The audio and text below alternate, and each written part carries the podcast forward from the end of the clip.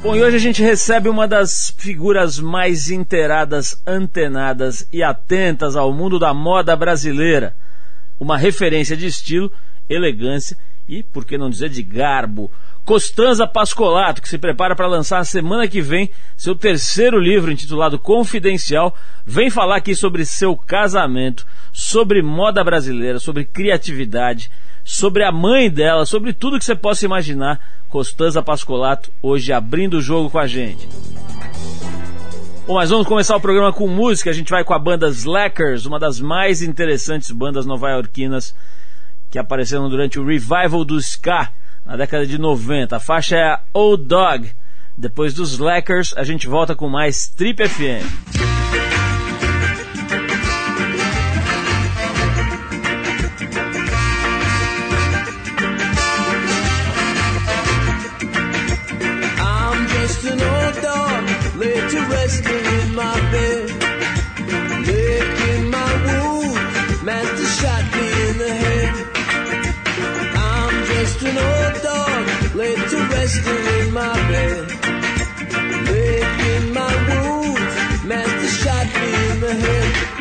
Could have one more time, if I could have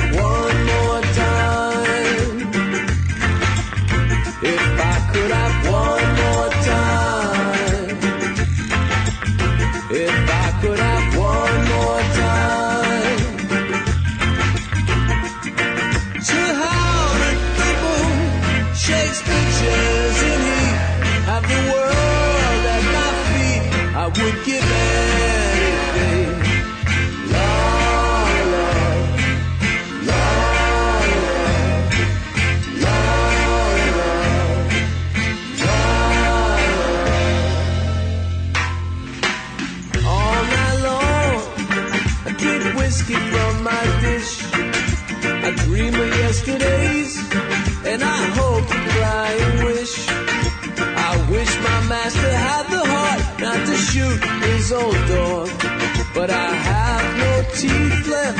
and I'm big just like a hog.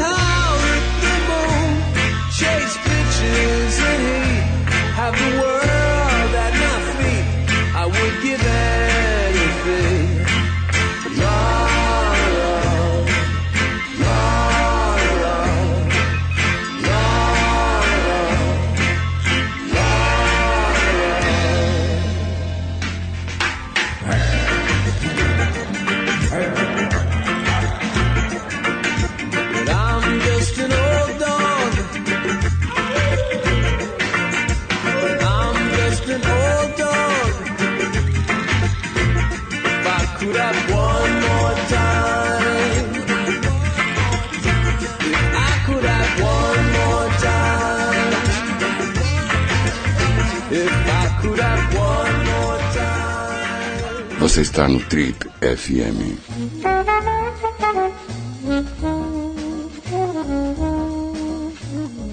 Ela nasceu na Itália e veio para o Brasil com os pais e a babá aos 5 anos de idade, logo depois do fim da Segunda Guerra Mundial. Depois de uma breve passagem pelo Rio de Janeiro, a família se instalou em São Paulo, onde eles fundaram uma tecelagem importante, a Santa Constância, que ao longo da história se firmou como uma das maiores e mais conhecidas empresas do ramo têxtil aqui no Brasil, fornecendo tecidos para os estilistas de maior destaque aqui no país curiosa, observadora, entusiasmada e um pouquinho rebelde, ela que viveu desde cedo no mundo da moda, foi consultora da revista Cláudia, colunista da Folha de São Paulo, integra a equipe da revista Vogue e aos 69 anos se prepara para lançar o seu terceiro livro.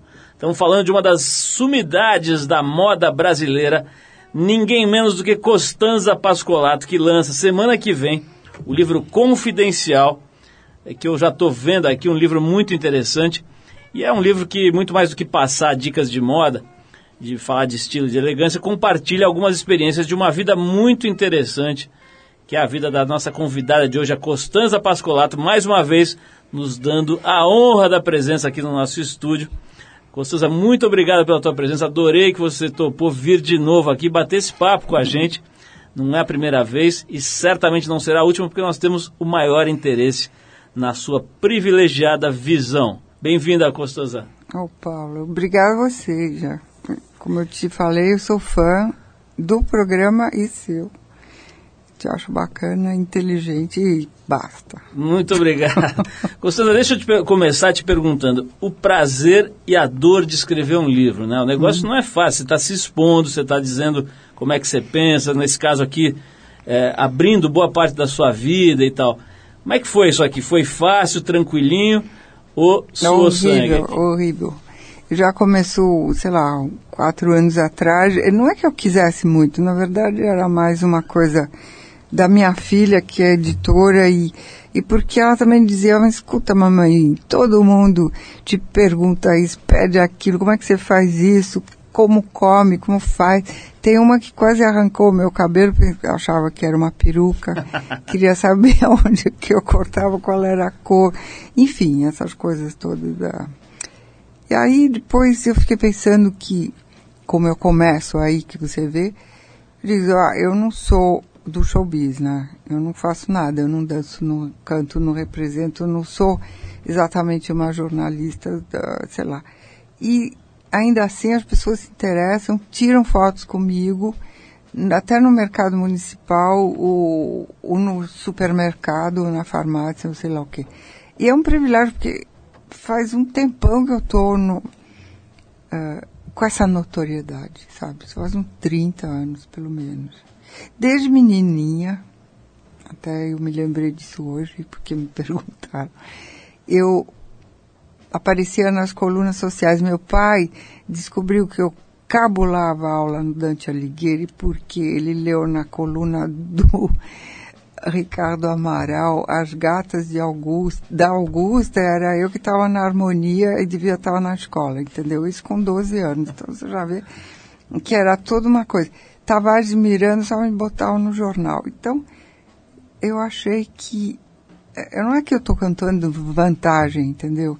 é esse problema que é para mim o fato de ser quase pública e, e representar uma espécie de, de, de modelo para alguma coisa. Essas pessoas que te param na rua, por exemplo, o que elas querem de você? Elas querem tirar uma foto para mostrar para os outros? Elas é. querem te fazer pergunta? O que, que elas perguntam, por exemplo? Primeiro que eles querem uma foto, né?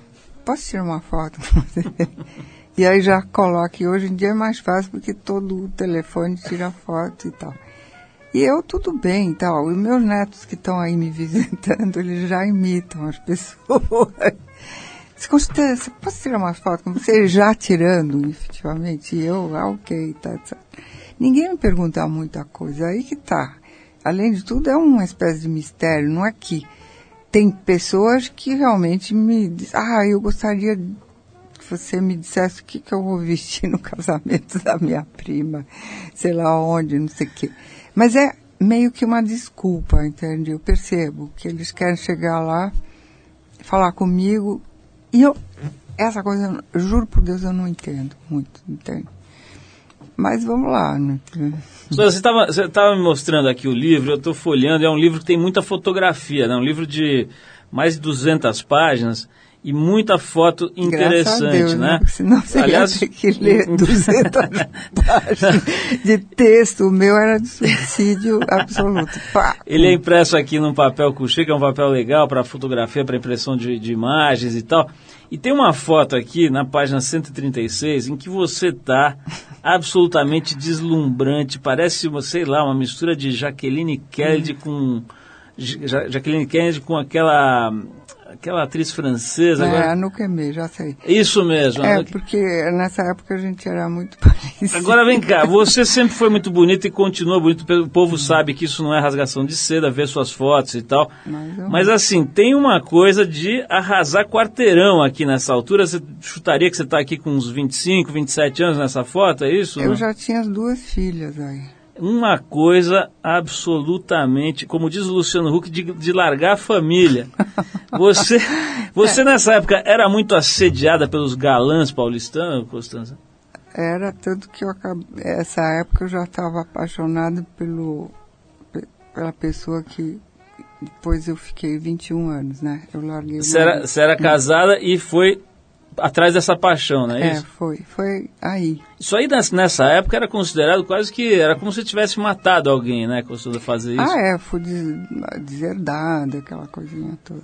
Ah, e foi até bom, porque eu aprendi a ter que batalhar, fazer coisas, me interessei por coisas que já me interessavam, mas que eu pude viver. Imagina eu entrar numa redação que a editora abriu finalmente me deu um emprego porque ninguém me dava, porque Achavam que você era muito rico e não precisava, é isso? não, é dondocérrima e tal, Sei. né, coluna social e tal. E, e quando me deram a primeira tarefa na editora abriu falaram, olha, tem que trabalhar mesmo. E foi engraçado porque o primeiro trabalho não foi de moda, não.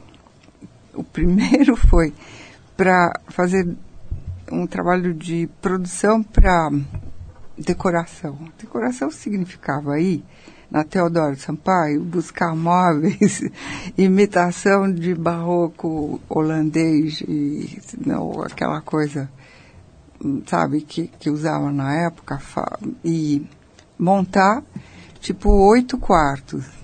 E eu fiquei buscando aquelas coisas todas, mas no fim eu achei que estava meio feio, então eu ia na casa dos meus amigos que tinham casa deslumbrante, pegava tapete, quadro, tudo, e lá montava tudo no estúdio, abriu, tirou a foto, chegou lá e disse, mas a nossa leitora jamais vai poder comprar esse tapete, esse quadro. Então faz tudo de novo e it's ok. Constância, eu vou querer falar um pouquinho agora sobre moda. A gente já está entrando nesse assunto através do seu primeiro trabalho, mas que foi de decoração. Mas eu quero já introduzir esse assunto, que quando ouvem o seu nome já querem saber disso. Eu vou tentar falar um pouquinho com você sem te fazer as mesmas perguntas que te fazem em todo lugar. Vamos ver se eu consigo. Mas antes a gente vai tocar uma música aqui. Nós separamos aqui uma versão dos Birds, uma banda absolutamente fenomenal aí que marcou época para aquela música que é um clássico, que é o Tambourine Man. Depois a gente volta com Costanza Pascolato e falaremos um pouco de garbo, luxo e elegância. Vamos lá.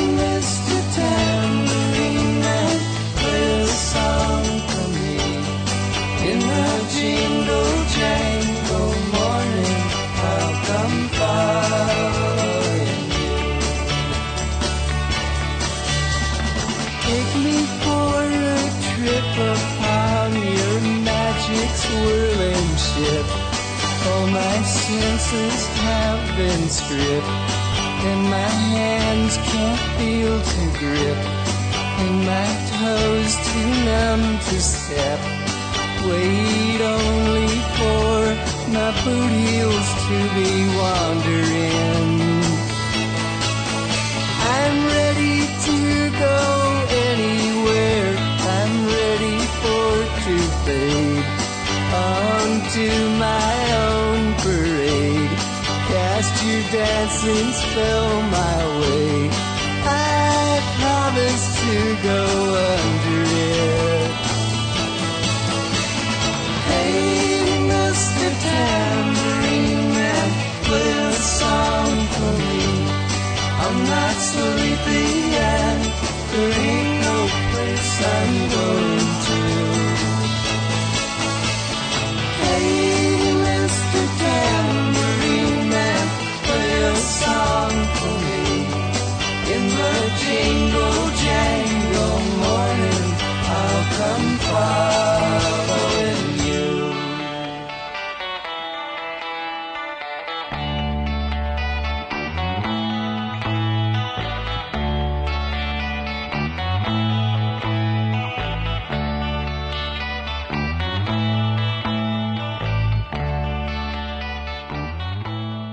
Alô, você está no Trip FM. Estar no Trip é uma verdadeira viagem.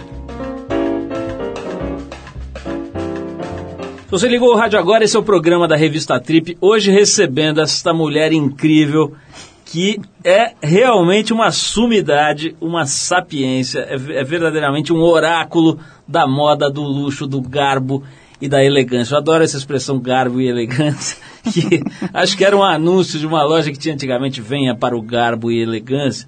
É Aí da minha a gente adotou. Quem, quem falava isso era o Tutinha, aliás. Ô, ô, ô, Costanza, tem umas perguntas aqui que você estava me contando que o povo não desiste. Então vamos alertar os nossos colegas jornalistas. A Constância não aguenta mais responder, por exemplo, o que é elegância para você e por que você usa óculos escuros, né? Isso daí você já não aguenta mais, é verdade? Pois é. Eh, você quer que eu explique? Por favor, quero, porque, pô, o que será que o pessoal encasquetou com esse negócio dos óculos, né? Eles Da acham. elegância dá para entender, mas os óculos. Não, mas está certo, porque eles olham todas as minhas fotos do São Paulo Fashion Week, eu estou sempre com óculos É. escuros, de lente, porque eu não enxergo, né? Quer dizer, e já expliquei um milhão de vezes que, como eu passo 10, 12 horas naquele lugar e é um trabalho pesado, e, e a minha cara vai se deteriorando ao longo do tempo. Eu não quero que eles vejam os restos mortais do que era o meu rosto uma época ou hoje mesmo.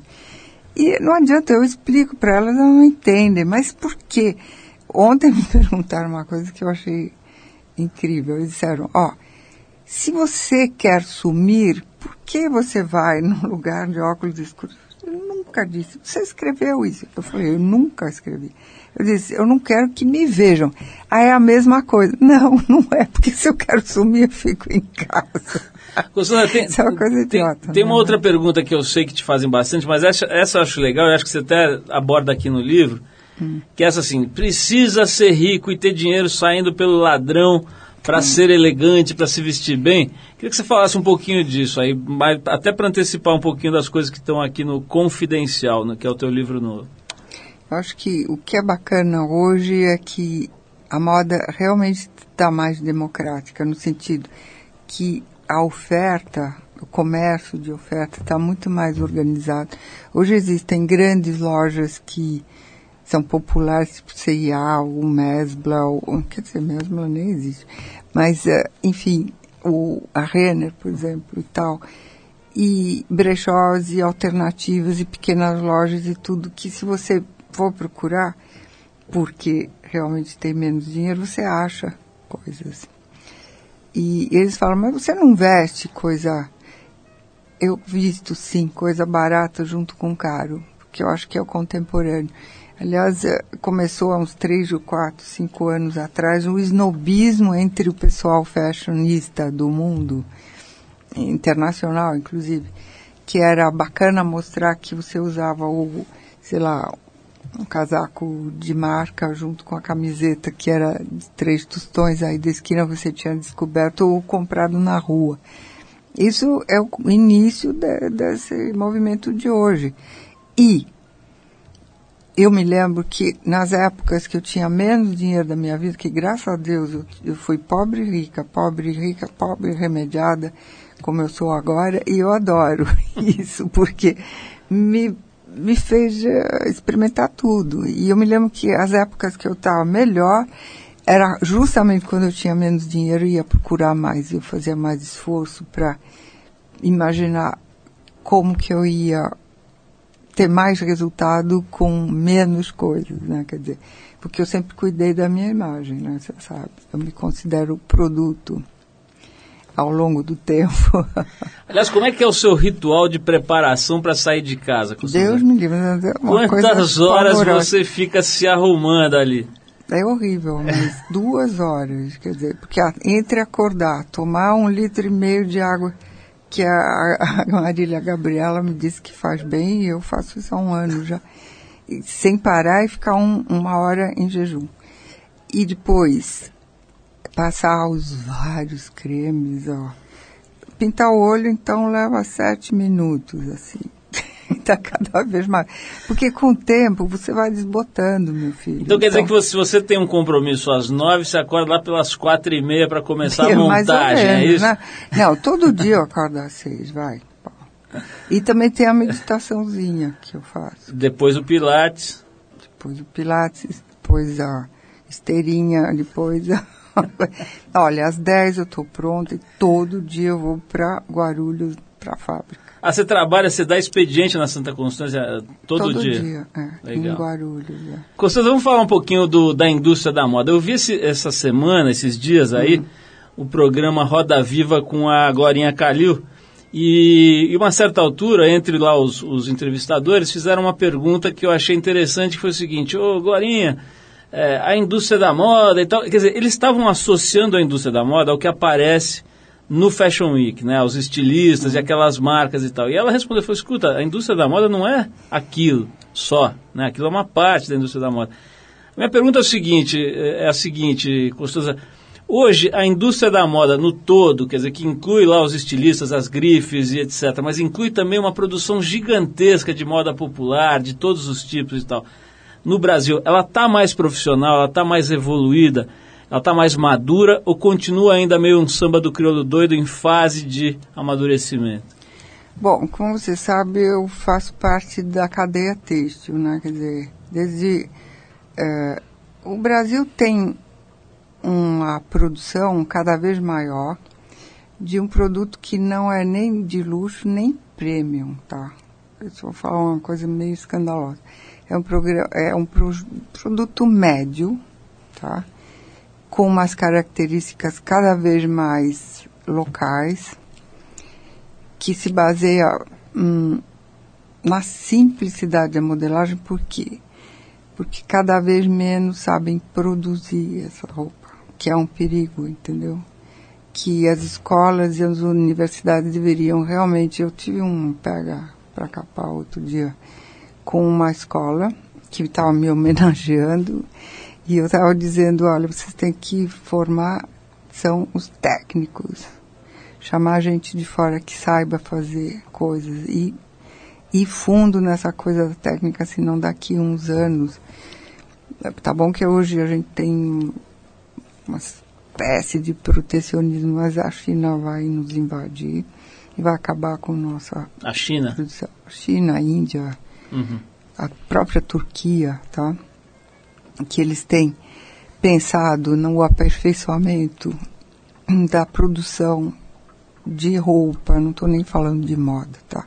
Porque o Brasil tem uma criatividade legal, mas não tem bala, não tem dinheiro para formar grupos que possam segurar. Quer dizer, está começando, é uma coisa iniciante esses novos grupos que já compraram o Fashion Week e o, e o do Rio lá, sei lá, o Rio Fashion a gente está no começo. A nossa moda está saindo do ginásio. E é normal porque tem poucos anos que antigamente hum, a gente não tinha coesão, quer dizer, todo mundo, quer dizer, ninguém olhava para a mesma direção. Tá, cada um olhava para um lugar.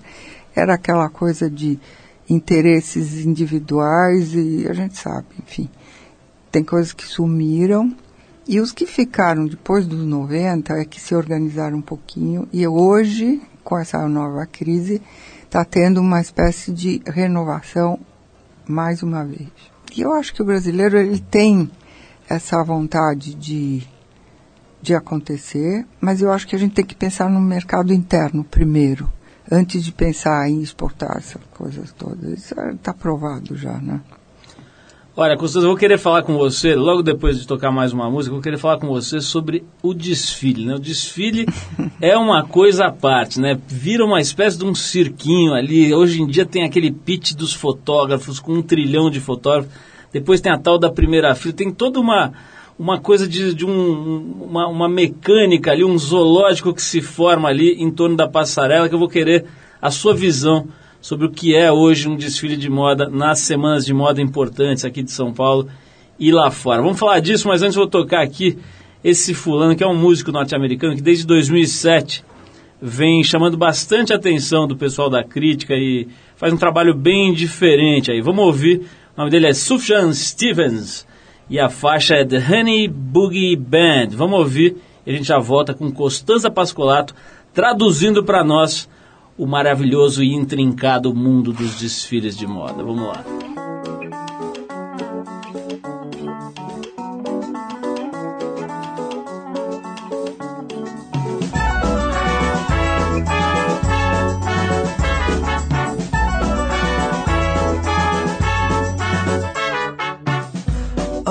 Life with your shoulders in the mirror. From the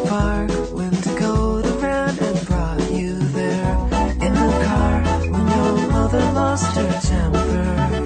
The catalog and the catastrophic smile. Let the bugles play the sermon on the rain. I kissed you on the face. I kissed you on the playground.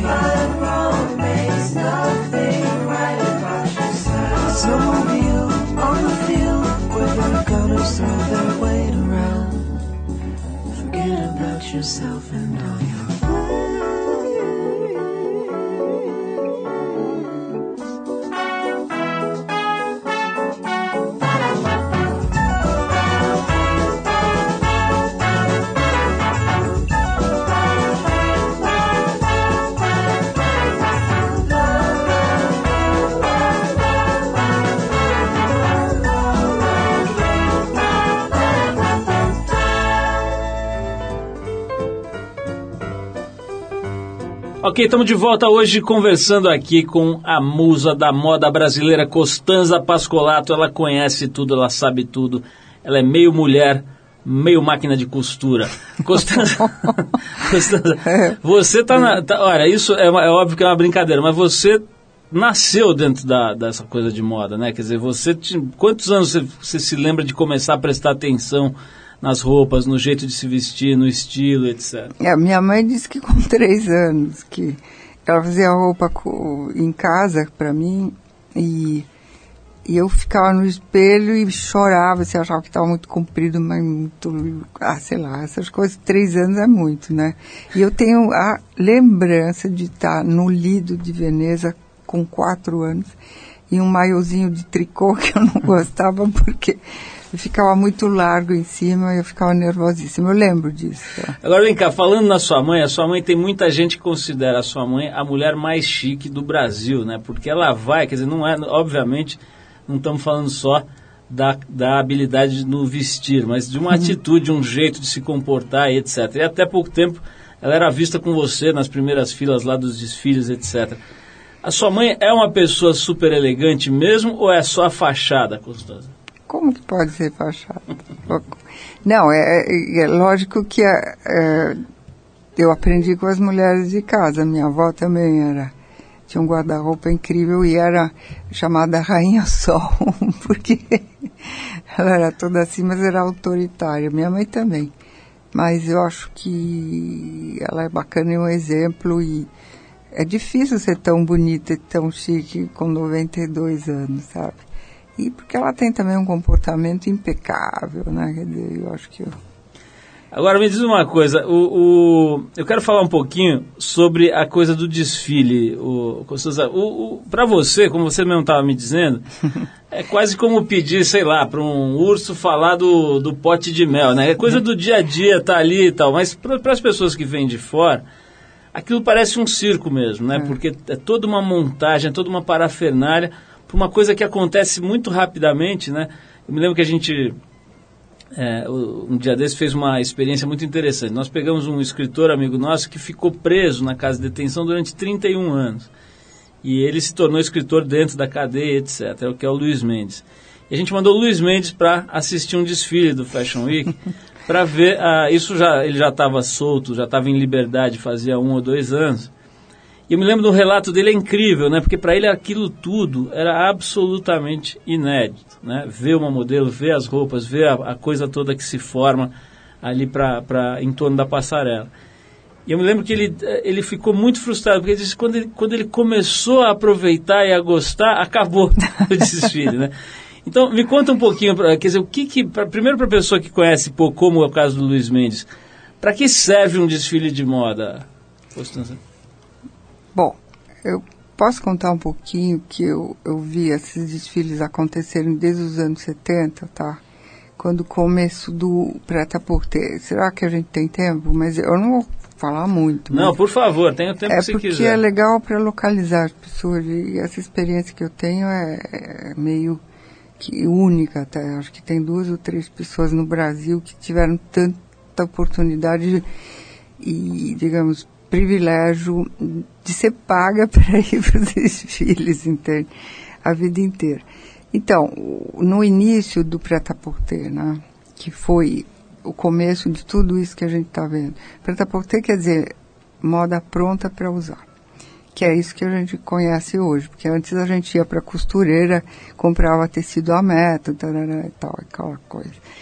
Então, o que aconteceu foi que essa moda começou a ser difundida, quer dizer, grande quantidade. Para você ser conhecido na difusão, o que, que você tem que fazer além de publicidade? Tá na mídia. Então é toda uma jogada de mídia.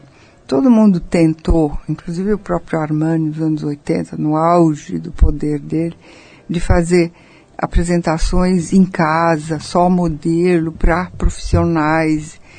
Não adianta. Você precisa mesmo é ter a mídia. Sem mídia você não acontece. Agora, dizer, é um show midiático, então, é, em um resumo. show midiático.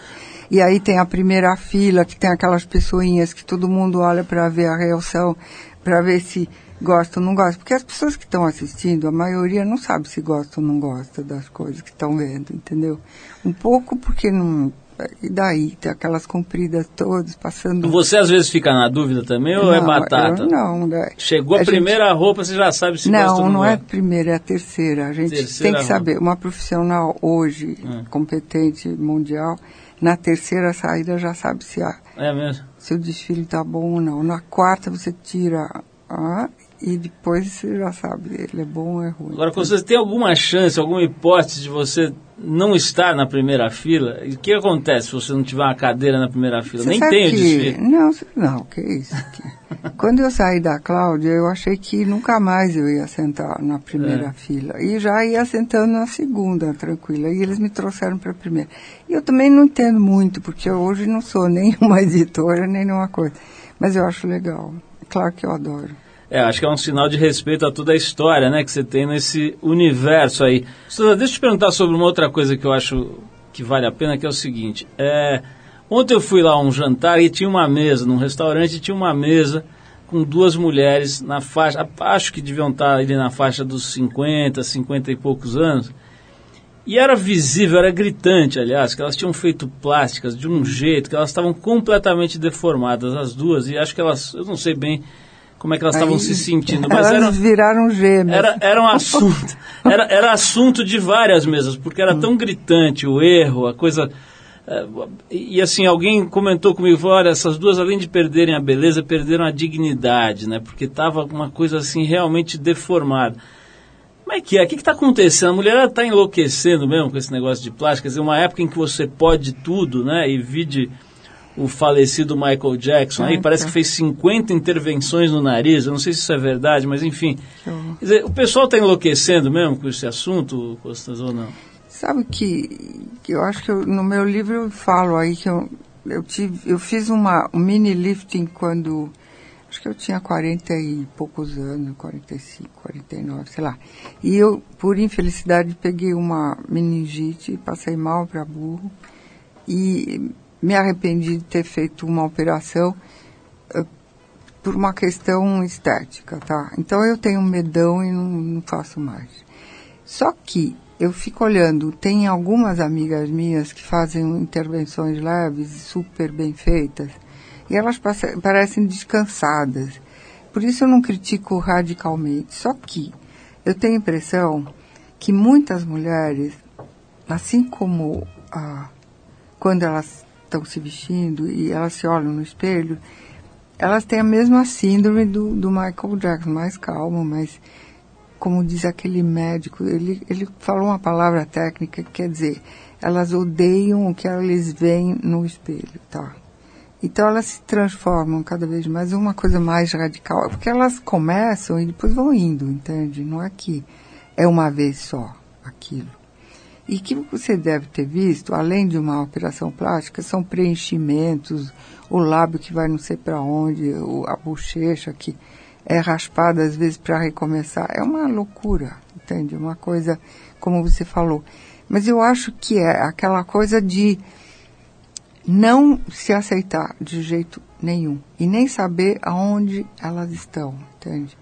Que é o que eu falo no livro, sem querer ser guru de ninguém, mas eh, eu, enfim, diz, quando as pessoas eh, estão inseguras, elas não têm que se espelhar em ninguém, como elas fazem. As mulheres têm mania de olhar para a Juliana Paz e achar que são iguais, ou tentar ser iguais, entende? Ou outra, sei lá.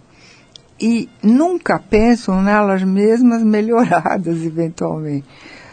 E aquilo que teu amigo falou da dignidade é simplesmente porque elas se despersonalizaram. E os antigos orientais diziam que, às vezes, quando você muda de rosto, que foi a sensação que eu tive na primeira vez das minhas. Eu não encontrava minha alma.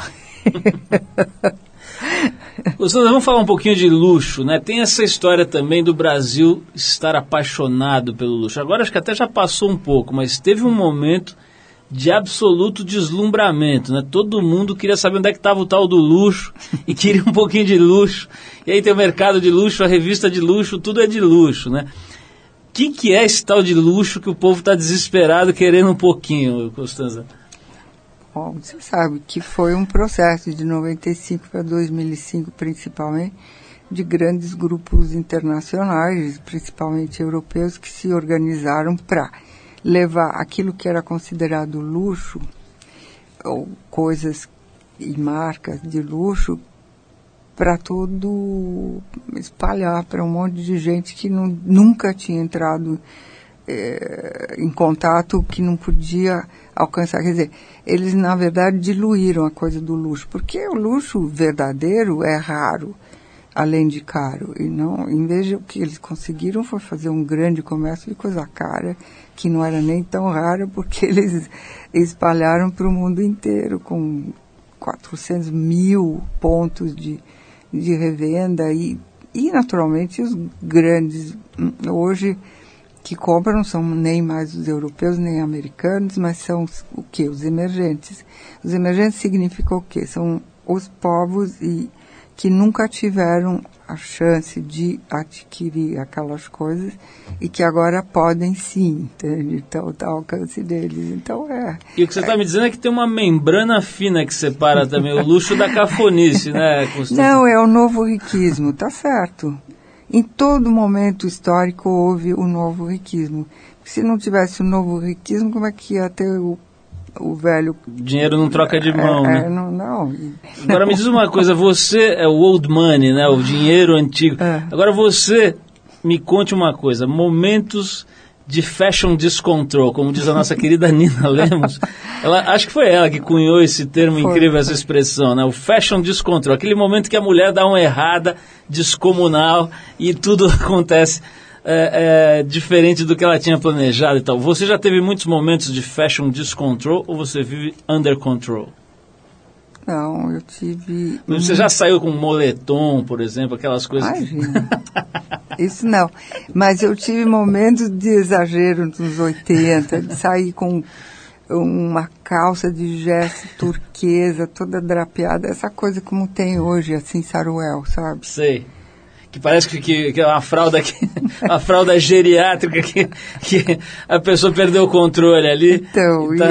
e, e meu marido, que era um amor na época, todo, ele disse, mas meu amor, será que... Porque eu disse, não, eu preciso testar para ver se é legal, não é? Porque era auge dos 80. Como é que ele falou? Adorei. Meu amor, você não acha que está um pouco diferente? Não, ele falou, será que você tem que testar isto também? Quer dizer, gentilmente. Eu falei, bom, então não. e ombreira, aquela ombreira que não acabava. Agora, não tem o menor perigo de te pegarem, por exemplo, com um conjunto de moletom em Capivari, em Campos do Jordão, né? Isso não tem o menor risco. Eu nem tenho. Costanza, me diz uma coisa, olha, o tempo está acabando, mas eu, eu, por mim eu quero ficar aqui falando horas com você, porque é muito legal ver essa tua visão, que no fim é uma visão simples das coisas, né? Acho que, de fato, mas é. quanto mais eu entrevisto gente, mais eu vejo que quem conhece mesmo os assuntos simplifica. Né? Acho que é o teu caso aí, você não vem com muita história, com muita regra, com muita... Que é o que eu imagino que esteja aqui no teu livro, né? E tem uma parte importante aqui que fala de corpo e saúde, né? Como é que está sendo aí para você é, vivenciar essa faixa de idade que você está, você está com 69 anos e está cuidando bastante do seu corpo. Eu tenho visto nas entrevistas, está você falando mais disso, inclusive, de um, de um tempo para cá, né? Teve uma certa descoberta aí do, do teu corpo no sentido de trabalhar com ele? É, porque eu comecei a sentir ah, os efeitos do tempo, coisa que eu não, que eu tinha muita energia. A família é toda enérgica, né? E forte, e dinâmica, apesar de eu ser preguiçosa. Mas enfim, eh, eu comecei a entender que se você cuida de você, é fundamental para continuar andando, entende? Eu nem penso, ah, em viver muito, ah, de ser linda, ah, ficar mais jovem. Não é bem isso. Para mim é uma questão de sobrevivência, mais tempo, com mais bem, né? qualidade, com poder eh, correr com meus netos, brincar com eles, ou sei lá, essa coisa toda de né, conseguir fazer meu trabalho direito. Eu adoro trabalhar, sabe? As pessoas não, não sei se sabem, mas uma das coisas que eu mais gosto na vida é trabalhar porque eu faço o que eu quero mesmo e eu gosto e, e em várias é a mesma coisa em de várias maneiras então e então é cada vez mais e depois eu nunca como uma coisa que eu sei que ou é ruim, é mal, mal feito. A gente deveria pensar nisso. Tem um programa incrível na televisão, você já viu, né? Aquela escocesa. Já. Que, que fica dizendo você é aquilo que come. Que mostra tudo que a pessoa comia É, antes numa mesa, que é um é. negócio horroroso. Mas mesmo não é nada. E quando ela fez aquela moça tomar banho dentro daquilo que ela comia, que era só sucrilho, leite e açúcar no- durante a semana toda, e a mulher não queria. Ela disse, bom, você não quer tomar banho? Imagina, você joga tudo isso dentro de você. Nossa. entende? É o programa favorito do Alexandre Rescovitch e meu. Ah, é. o Johnny Luxo não deve assistir, né? Ele veio aqui também, o Johnny Luxo, ele estava acho que pesando uns 50, 45 quilos, né? Eu sonharia. Me assim, contou que tem uma coleção incrível de, de trajes de aeromoça dos anos 50. Ele tá me devendo de vir aqui Ai. uma roupinha da Panam Que de lindo. 1950. Ô, Costana, para a gente ir fechando aqui, eu não posso deixar de falar de um assunto que é muito é, é, importante, pelo menos para nós. Uns anos atrás, você veio aqui e na, época- na mesma época deu uma entrevista para a TPM, né? Em que você falava de mil coisas, mas falava também do final do teu relacionamento de seis anos com o Nelson Mota, que é outro amigo nosso, que também já nos deu o prazer de vir aqui várias vezes. E na época você deu uma certa descascada no Nelsinho e Mas- umas lambadas nele aqui. E, e isso ficou na minha memória. Como é que foi isso? Isso está superado? Você, como, é que é, como é que foi esse, esse rompimento? E hoje, anos depois, como é que você vê essa história aí? Olha, a gente nunca mais falou desde aquela época. E como eu tinha decidido ah, sair do casamento sem deteriorar o casamento, no sentido, sabe, daquele coisa do dia a dia, do, do apodrecimento mesmo da relação, foi radical. E como eu estava com quase vontade de voltar para ele, eu dei aquela entrevista terrível, porque eu sabia que ele ia me odiar para sempre, que ele jamais ia olhar para mim outra vez, que ele não que, sabe, era uma maneira de me afastar cada vez mais e deixar de sofrer ao longo do tempo, porque foi doído, sofrido e não foi daquele jeito assim d'artagnanesco que eu pintei na época. E eu continuo acompanhando tudo que ele escreve, enfim, e eu tenho a maior admiração e ultimamente tenho dado entrevista porque ele, um dia ou outro, saiba que eu não preciso mais falar com ele, mas foi um privilégio participar eh, durante alguns anos daquilo que ele fez e eu só me lembro das melhores coisas, isso que é legal. Maravilha, Costosa, olha, vou te falar, foi muito legal de novo bater um papo. Como eu disse aqui, eu queria ficar mais uma hora falando, mas a gente tem que terminar. Então eu quero recomendar para as pessoas que vão procurar o livro Confidencial, Segredos de Moda, Estilo e Bem Viver, da Costanza Pascolato, a editora Jabuticaba, que é da sua filha, né, É, Costanza? Alessandra, Que tem feito livros ótimos, publica os livros da Mili, Lacombe, de um monte de gente boa, né? é sim. É. Olha, o livro é muito legal, como eu disse, tem mais de 200, tem 240 páginas, Mas não de texto ricamente ilustradas, muito bem impresso, muito legal o livro. E você vai conhecer um pouco mais aqui dessa figura ótima. Como eu disse, quem conhece, não é, não é como o Faustão fala, quem conhece faz ao vivo. Quem conhece simplifica, né? Você vê que os conceitos são muito claros, as ideias são muito objetivas e isso é resultado de muitos anos ali prestando atenção de verdade num determinado campo da atividade. Eu estou vendo aqui, a tua mãe fundou no fim dos anos 40 e ela, e ela, ela que literalmente tocou, né, mesmo, né, a, Ah, a indústria, né? é, é, com o meu pai, lógico, no, no, no administrativo, mas foi ela que inventou. Porque as pessoas devem, imaginam que você fica deitado o dia inteiro numa piscina de leite de cabra, fazendo as suas cutículas ali com manicures especialíssimas, então, e não trabalha, e é bem o oposto, né? Ah, eu, eu- nada, eu sou uma chão de fábrica. E eu ouço sempre aquela música do seu Jorge que diz ah, burguesinha. Burguesinha tem a do condomínio, né? E tem a burguesinha, né? Vai no shopping, vai no Então, cabeleireiro. e as pessoas acham que eu sou burguesinha, não sou não. Costanza, adorei. Vou tocar uma música aqui em sua homenagem de uma banda que, aliás, tem essa também, né? Você gosta de música e tem todo um repertório, então a gente sabe que você gosta dessa banda aqui, que é o, são né, os Talking Heads. O Talking Heads, claro. E eu vou tocar essa música aqui pra você e pra todo mundo que tá ouvindo a gente. O, o, o nome da música tem um pouco a ver com aquele momento da última entrevista aqui em que você estava meio querendo dar uma lambada aí no Nelsinho, que a música se chama assim Love Building on Fire, que é dos Talking Heads. E a gente deixa aqui um super beijo para Costanza Pascolato, essa pessoa que está pesquisando o mundo da moda há muitos anos e como você viu hoje aqui, sabe tudo do garbo, da elegância e da moda. ainda não, ainda não. Olha, brigadíssimo. Vamos tocar esse Talking Heads. Obrigado, Costanza. Um beijão. Um beijo. Obrigada a você.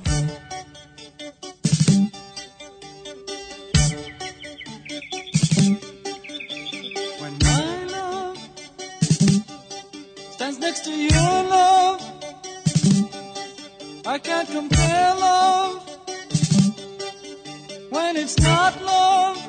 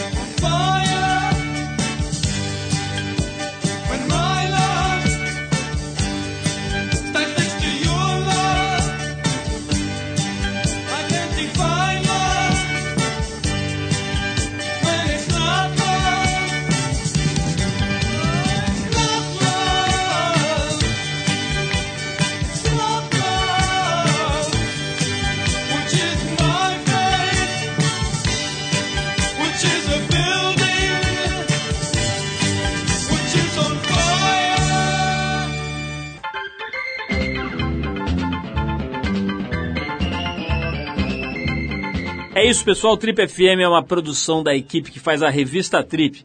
A apresentação é de Paulo Lima, participação excepcional e esporádica de Arthur Veríssimo, coordenação de Guilherme Werneck, produção e edição de Alexandre Potashev.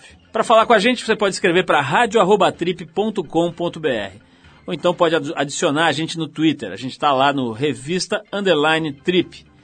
Por ali, além de escrever para a gente, você pode ficar sabendo antes quem será o convidado da semana e pode, claro, mandar perguntas, críticas, elogios, sugerir músicas. Dá para fazer bastante coisa, interagir com a gente via e-mail e agora via Twitter também. Para quem perdeu o programa, quer ouvir de novo, quer ouvir numa hora especial, ou mesmo quer conhecer melhor nosso trabalho, vai lá no trip.com.br, você vai ver tudo, inclusive dezenas, centenas de gravações desse nosso programa que completa 25 anos agora e que estão lá disponíveis para você ouvir no seu computador, no seu tocador de MP3, a hora que quiser, do jeito que quiser. Na semana que vem a gente volta nesse mesmo horário com mais um Trip FM. Um abração, paz, saúde e a gente se vê.